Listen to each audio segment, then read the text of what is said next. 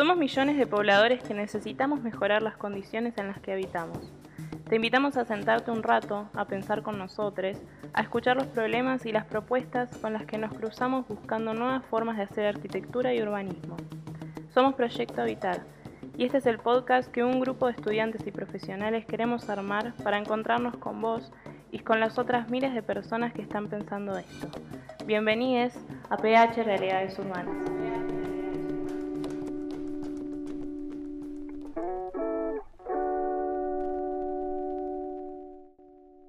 Buenos días, buenas tardes, buenas noches. Nos encontramos nuevamente en un podcast de PH Realidades Urbanas, un espacio que busca transmitir, anunciar, comunicar los distintos tipos de luchas de las y los trabajadores del hábitat. Mi nombre es Gastón Hansa. Y mi nombre es Maitu Galde. Y somos parte del colectivo de Proyecto Habitar. Hoy tenemos la suerte de poder compartir y charlar con una persona que es arquitecta, es urbanista, tiene gran recorrido en el área y es también compañero del colectivo de Proyecto Habitar. Bienvenido, Walter Borbón. No, a ustedes, muy amables, eh, muy orgulloso de estar compartiendo con ustedes. Buenísimo, Walter. Justamente como vos decís, la idea es poder compartir y queríamos preguntarte cómo inició tu camino de militancia profesional. Sí, eh, yo creo que vale mucho la pena subrayar cómo inicia la, la experiencia. Nosotros teníamos algún nivel de militancia o de cercanía con grupos de izquierda en los años 70 y 80, pero teníamos la inquietud de qué sería hacer un ejercicio de una posición política particular en, el, en la vivienda. Eh, la participación política nos parecía que no estaba mal, pero creíamos que disciplinarmente, en el tema que nos convocaba éramos estudiantes de arquitectura, cómo podíamos participar. Y eh, empezamos a acercarnos a los barrios populares, a un profesor de la Universidad Nacional, Luis Carlos Jiménez, que estaba director de mejoramiento de barrios, nos sugiere ir a dos barrios en particular y en uno de ellos les proponemos que a diferencia que si nos dejan entrar a las casas y tomar medidas y encuestar a la gente, nos daba pena con, porque es una práctica muy dada de las universidades, eh, a cambio de algo, ¿no? a cambio de que entregamos a cambio. Pero lo que nos propone es que vendamos planos, nos decimos cómo ustedes hacen las casas sin planos, estamos tan ignorantes que ni siquiera entendíamos que la gente hacía la casa sin planos. Entonces, nos dieron una oficina muy pequeña y había una ventana donde habían tres avisos. Uno que decía, se forran botones, otro decía, se aplican inyecciones. El tercero era un poema, porque decía, se vende vestido de novia ligeramente usado. Y pegamos uno cuarto que decía, se hacen planos. Al principio no, no, vendíamos nada, era de puerta a puerta, muy barato, a crédito. Mm. Pero a los dos meses ya teníamos más de 30 familias y esto empezó de una manera impresionante. Y ahí, más por iniciativa de la comunidad que por nuestra, empieza toda esta experiencia de hacer asesoría a la autoconstrucción. Entonces, y luego, luego va a leer una Freire, y luego va a leer una Borda, y va a leer otros autores no arquitectónicos, pero entonces Christopher Alexander y Hassan Fatih y John Turner, y bueno, aparece todo este tema. Ah, la universidad no nos quisieron graduar con el proyecto, nos exigieron que hiciéramos un proyecto eh, convencional, hicimos vivienda de interés social, porque les parecía que hacer mejoramiento era, era era poca cosa, que eso no, era arquitecto. Y lo que hemos demostrado durante más casi cuatro décadas es que es tan arquitectura como la otra. Es diferente, eh, pero, pero es válida. Entonces, eh, ese camino ha sido un camino eh, luchado, con, con, dificultades. el sector formal y el sector formal de los arquitectos es, es un poco soberbio, ¿no? la arquitectura de renombre, arquitectura de revista, la arquitectura gourmet, la arquitectura de sello, y lo otro es como si no, si no existiera. Y hemos logrado, eh, varias personas aquí en Bogotá en Colombia, y bueno, y en América Latina y en el mundo, demostrar recientemente que ahí hay tantos, o sea que, no, no, como dice Canclini, no es cierto que los pobres hagan artesanía y los ricos hagan arte.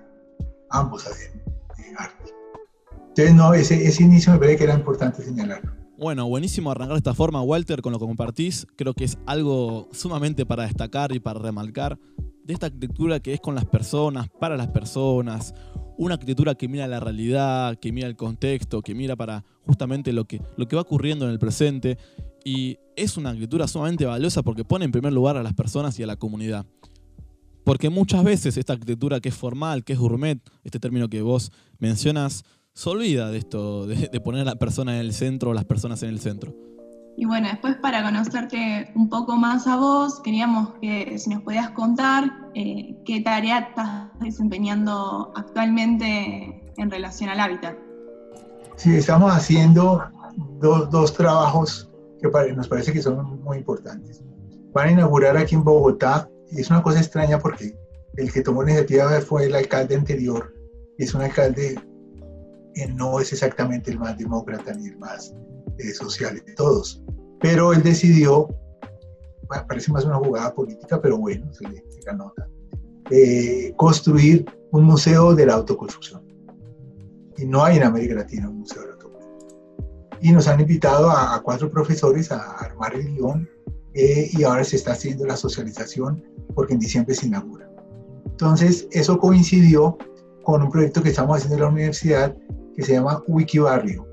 Es montar una plataforma parecida a Wikipedia, pero con los, para montar una plataforma libre, de libre acceso para las comunidades para que suban sus historias barriales. Bogotá tiene 1.840 barrios informales. Eh, y si hay historias de, de, 60, 80 barrios, no es de 100. Y no puede ser que, que la ciudad se siga contando a partir de lo formal y de las constructoras y las licencias y no era esa otra historia tan importante. La tercera parte de Bogotá es informal. Entonces estamos montando en, el entorno de la universidad, en una localidad que se llama Chapinero, hay 18 barrios informales. Y estamos levantando la, historia de cada barrio, haciendo cada línea de tiempo y reconstruyendo la historia de la localidad con lo formal y lo informal y viendo la historia del poblamiento. Y ha sido, está siendo una experiencia muy interesante y hemos hablado con, un proyecto de hábitat y la posibilidad, de hábitat, con la posibilidad de que se replique en, Buenos Aires. Ese es uno, un frente de trabajo. El otro es una experiencia muy nueva para nosotros y es que cada vez hay más centros o complejos de vivienda en altura, conjuntos de, vivienda en altura para sectores populares. Y cada vez la gente eh, extraña más el barrio, la vida de barrio y la relación con el entorno. Estamos trabajando en un conjunto de 645 apartamentos gratuitos, se le entregaron en gratuidad a las familias desplazadas por la violencia. Pero un número importante de familias fueron desplazadas por paramilitares y otro número por guerrilleros. Y se, se, se ven como enemigos entre ellos. Y ha sido muy complejo que se, la convivencia. Entonces, tienen problemas de ocupación y uso de las áreas comunes, quieren hacer un proyecto hidropónicos, tienen un proyecto de talleres de costura con mujeres, y nosotros estamos haciendo la parte del diseño eh, eh, participativo para adecuar las instalaciones. Pero vemos que cada vez es más importante ver ese proceso de las nuevas agrupaciones de vivienda que se asemejan o simulan parecer a las de clase media, pero más pequeñas y en condiciones como los nuevos pobres, en condiciones muy precarias y no se relaciona con el entorno. Aquí los hacen como conjuntos cerrados. Es cómo generar unas redes sociales que interactúen lo formal con lo informal y tejan sociedad. Bueno, buenísimo todo lo que contás. Eh, al parecer te mantienes muy ocupado, ¿no? Con todo lo que estás encarando hoy en día.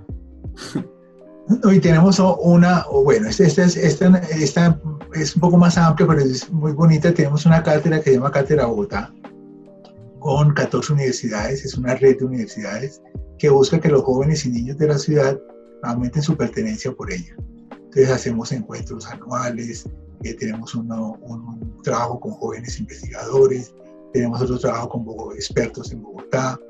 Por ejemplo, el tema de este año, cada año escogemos un tema, es Bogotá para los niños.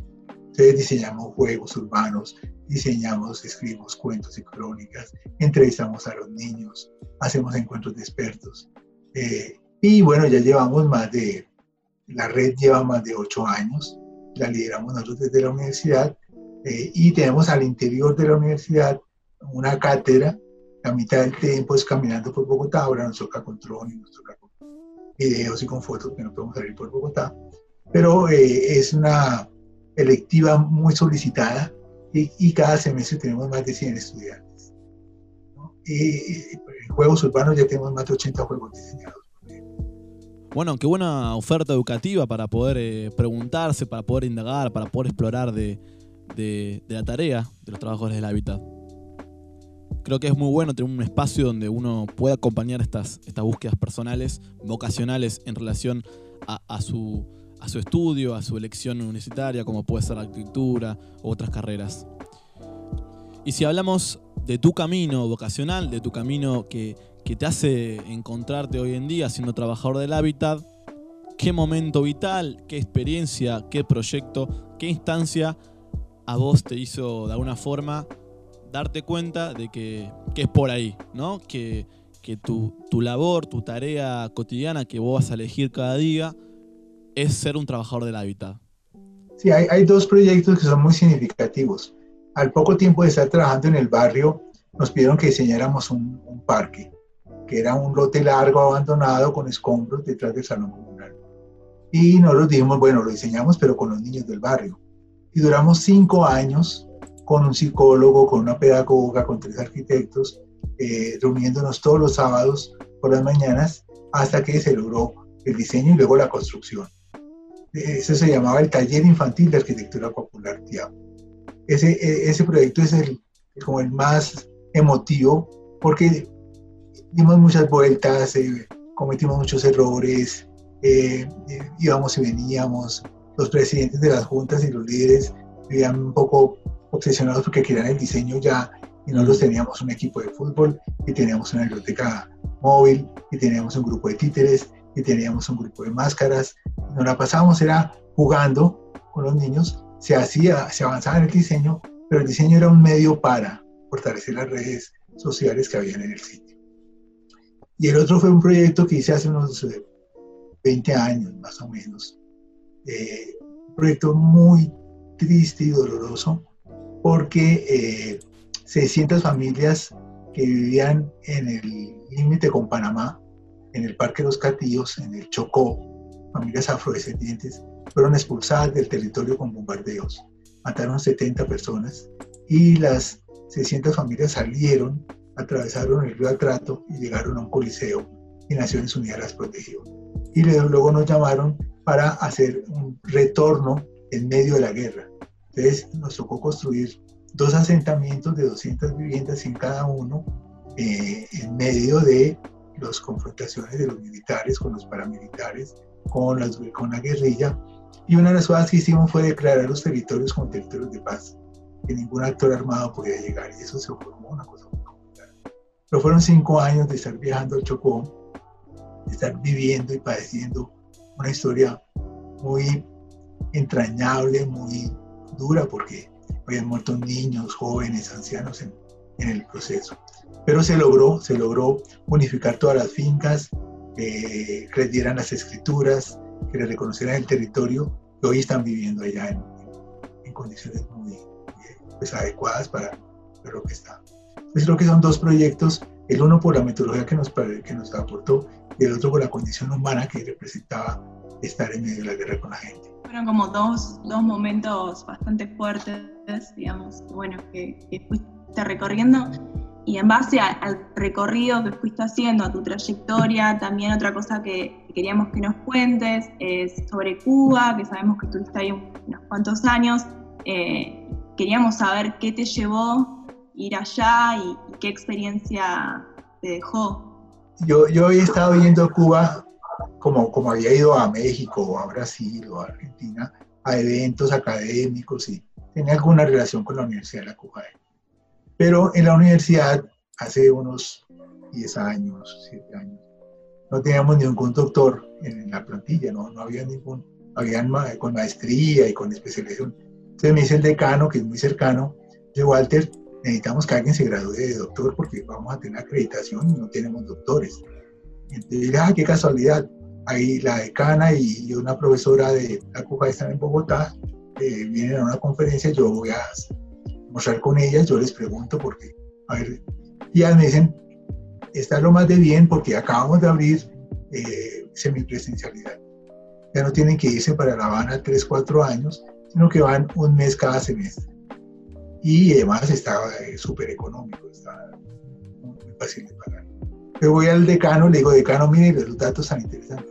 Mándame un correo. Yo le mando un correo con los datos. Ya.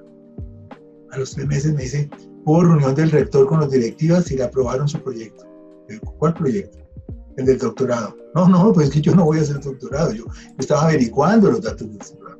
No, pero ya le aprobaron, le van a dar la matrícula, los pasajes, la estadía por cinco años para que usted sea doctor. Yo, yo, yo tengo un problema muy serio para, para eso, porque me pedían que hablara inglés. Y yo confundo after con before, entonces esto iba a ser complicado. ¿no? Entonces, pero eh, cuando hablé con, con Cuba, eh, estaban muy entusiasmados. Además, el tema que yo proponía, que era el de mejoramiento barrial. Y bueno, empecé a hacer los viajes, a entender esa lógica, porque eh, tomó esa estructura educativa cubana, es muy estricta. Es, eh, como dice mi directora de tesis, somos un país bélico, prebélico y posbélico. Entonces, allá todo es más o menos militar. El, reglamento. La tesis tenía que tener 100 páginas. Me salió de 102 y uno del jurado me iba regañando. ¿Cómo se te ocurre presentar una tesis con dos páginas? Pero, pero esa estrictez de ellos, esa disciplina, ese rigor que a veces nos falta a nosotros, medio estrópico, eh, sirvió muchísimo para recoger, porque en últimas era una tesis medio autobiográfica.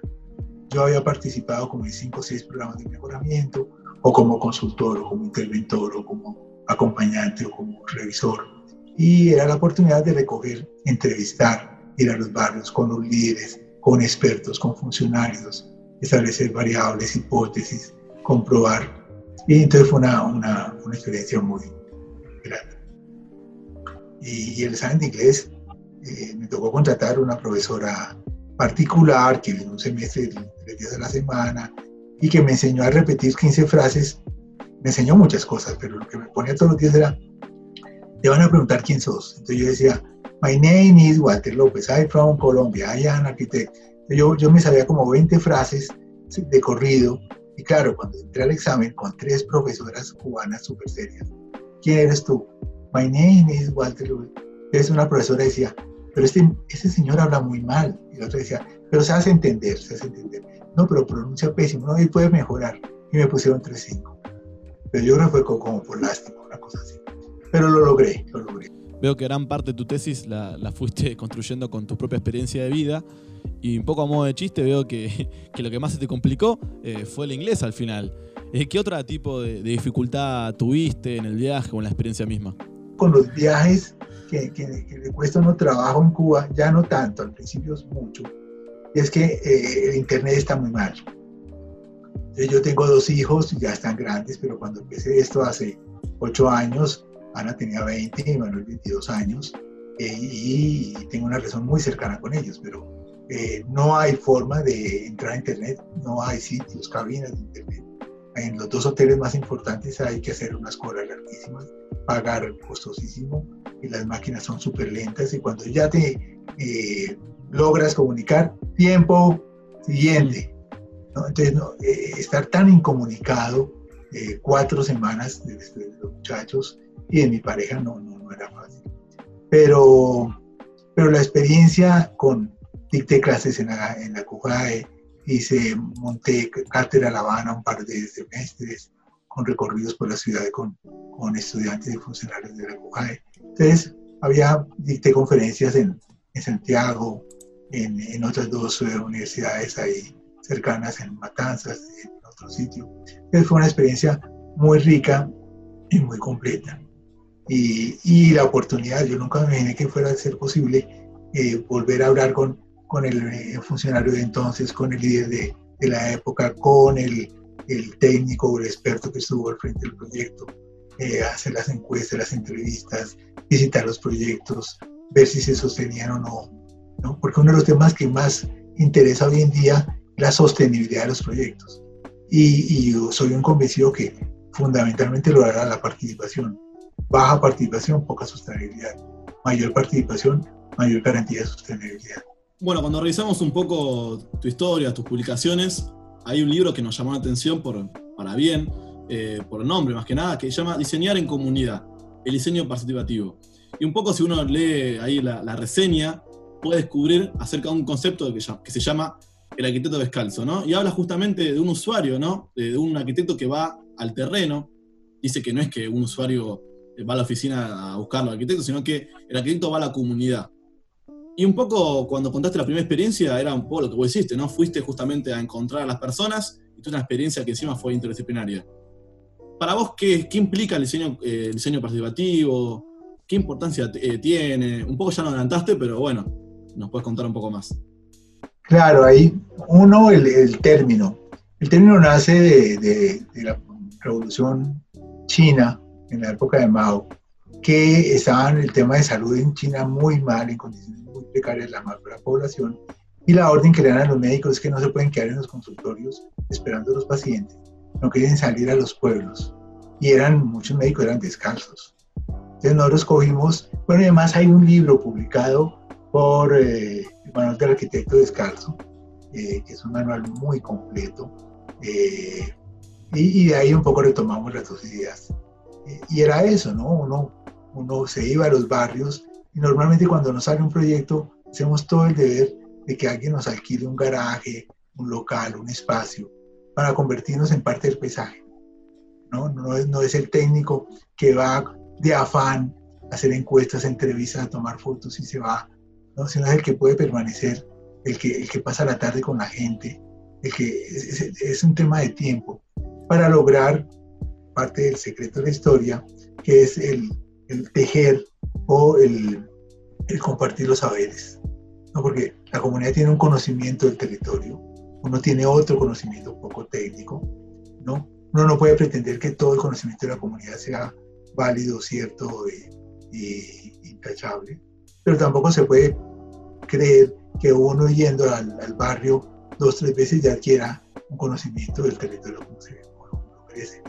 Y más complicado cuando trabajamos con comunidades indígenas en, en el Amazonas, en el Chocó con estos desplazados, cuando trabajamos con habitantes de calle, madres comunitarias, jóvenes pandilleros. Hay toda una lógica de manejo y uso del territorio que, que uno no la adquiere muchas veces en la universidad y que solamente la va a adquirir en, en ese diálogo de saberes que le permite eh, acercarse a esa visión eh, o a esa otra visión y, y, y, que a través del diseño participativo, el planeamiento participativo, eh, posibilita como la construcción de otros escenarios, como entender otras alternativas. Genial, está buenísimo también cómo, cómo ver toda Latinoamérica por ahí funciona como de la misma forma, ¿no?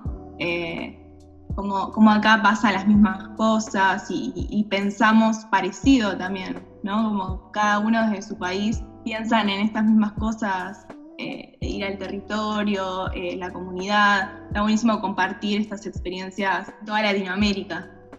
Claro, hay una cosa que llama muchísimo la atención y es que cuando uno va a las otras ciudades, entonces uno dice, bueno, yo quiero ver los barrios populares de, Buenos Aires y yo tengo una amiga que trabajó en la Fundación Hábitat y Vivienda, Susana Murphy, que llevaba a los barrios eh, populares y va uno al río y dice, bueno, quiero ver las favelas y va a Ciudad de México y que va a los barrios, ¿no? Y, y es impresionante porque eh, en los años 50 y 60 no habían encuentros latinoamericanos de maestros de obra no habían intercambios importantes entre los mismos técnicos. Eh, la cosa era con mucho esfuerzo. Eh, a diferencia de la arquitectura de comercial o la arquitectura convencional, que tiene revistas, redes, los arquitectos viajan, eh, se escriben, se conocen. esta arquitectura un poco anónima, un poco de bajo perfil, va uno y va descubriendo lo que tú dices. América Latina es una sola y, todas estas dinámicas sociales tan fuertes en Chile, en Argentina, en Montevideo, el cooperativismo uruguayo que es tan impresionante. Y uno va viendo y, se muere la envidia. Cuando yo fui a México, la primera vez conocí un proyecto de CENVI que después del terremoto del 84 se llamaba Cambiar de casa pero no de barrio, que era hacer mejoramiento en, los barrios populares, sobre todo en Tepito, que es una zona central y, eso ha sido otro documento importantísimo. Entonces sí, y, ya hoy en día hay redes mucho más fuertes y hay muchas más posibilidades. Claro, sí, hay más posibilidades de encontrarse y de compartir, ¿no? Cada uno su experiencia. Te queremos agradecer por, por este momento, eh, por compartir con nosotras todas tus experiencias, todo tu recorrido.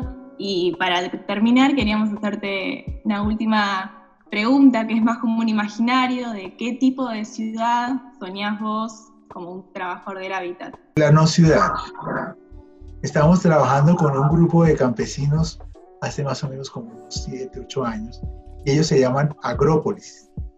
Y le dicen a uno, doctor, tiene que llegar el día en que la agro ordene la polis y no que la polis acabe con el agro. Y son unos campesinos bellísimos, comprometidos, tienen unas redes en, Dinamarca y en Boyacá, eh, y ellos sueñan con que las ciudades se vayan desvaneciendo poco a poco, con que la gente, eh, si es posible, hasta vuelva al campo. Nosotros tenemos un tema muy delicado que tenemos 6 millones de desplazados. Somos el segundo país en desplazamiento interno después de Libia y, tenemos 5 millones de hectáreas abandonadas. Estamos importando frijol, maíz y arroz. Un país agrícola como el nuestro. Eh, y con todo y que se han firmado los acuerdos de paz, eh, los desplazados quieren volver, pero no hay todavía las condiciones, hay todavía persecución y, muerte a, líderes y a lideresas. Pero sí se sueña uno un territorio eh, más respetuoso, más amable, más justo, más equitativo, lleno de oportunidades, porque no es posible que países como los nuestros, con la potencial que tenemos, nosotros tenemos dos mares y todos los pisos térmicos, la gente pasea, eso no. Y ahora con la pandemia, la gente vive asombrada como si hubieran descubierto el agua tibia, que hay tanta gente pobre en la ciudad, pues toda la vida han estado eh, sobreviviendo en una lucha encarnecida por, por, por la subsistencia colectiva. Y ahora lo que pasa es que se evidencia porque no pueden salir a la calle. Pero esto, este, este modelo ya, ya eh, ha demostrado demasiado que no, que no da. Tiene que haber una, una revisión del esquema de ocupación y uso del territorio. Bueno, Walter, nos quedamos con esa idea para cerrar, ¿no? Con, un, con una búsqueda, con un deseo de poder revisar aquel esquema para que la ciudad sea una no ciudad, como vos nos compartiste.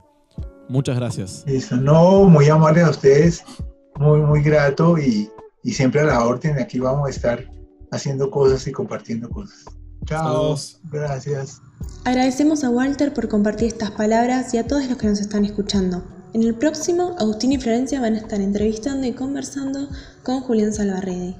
Nos vemos en otro podcast de PH Realidades Urbanas.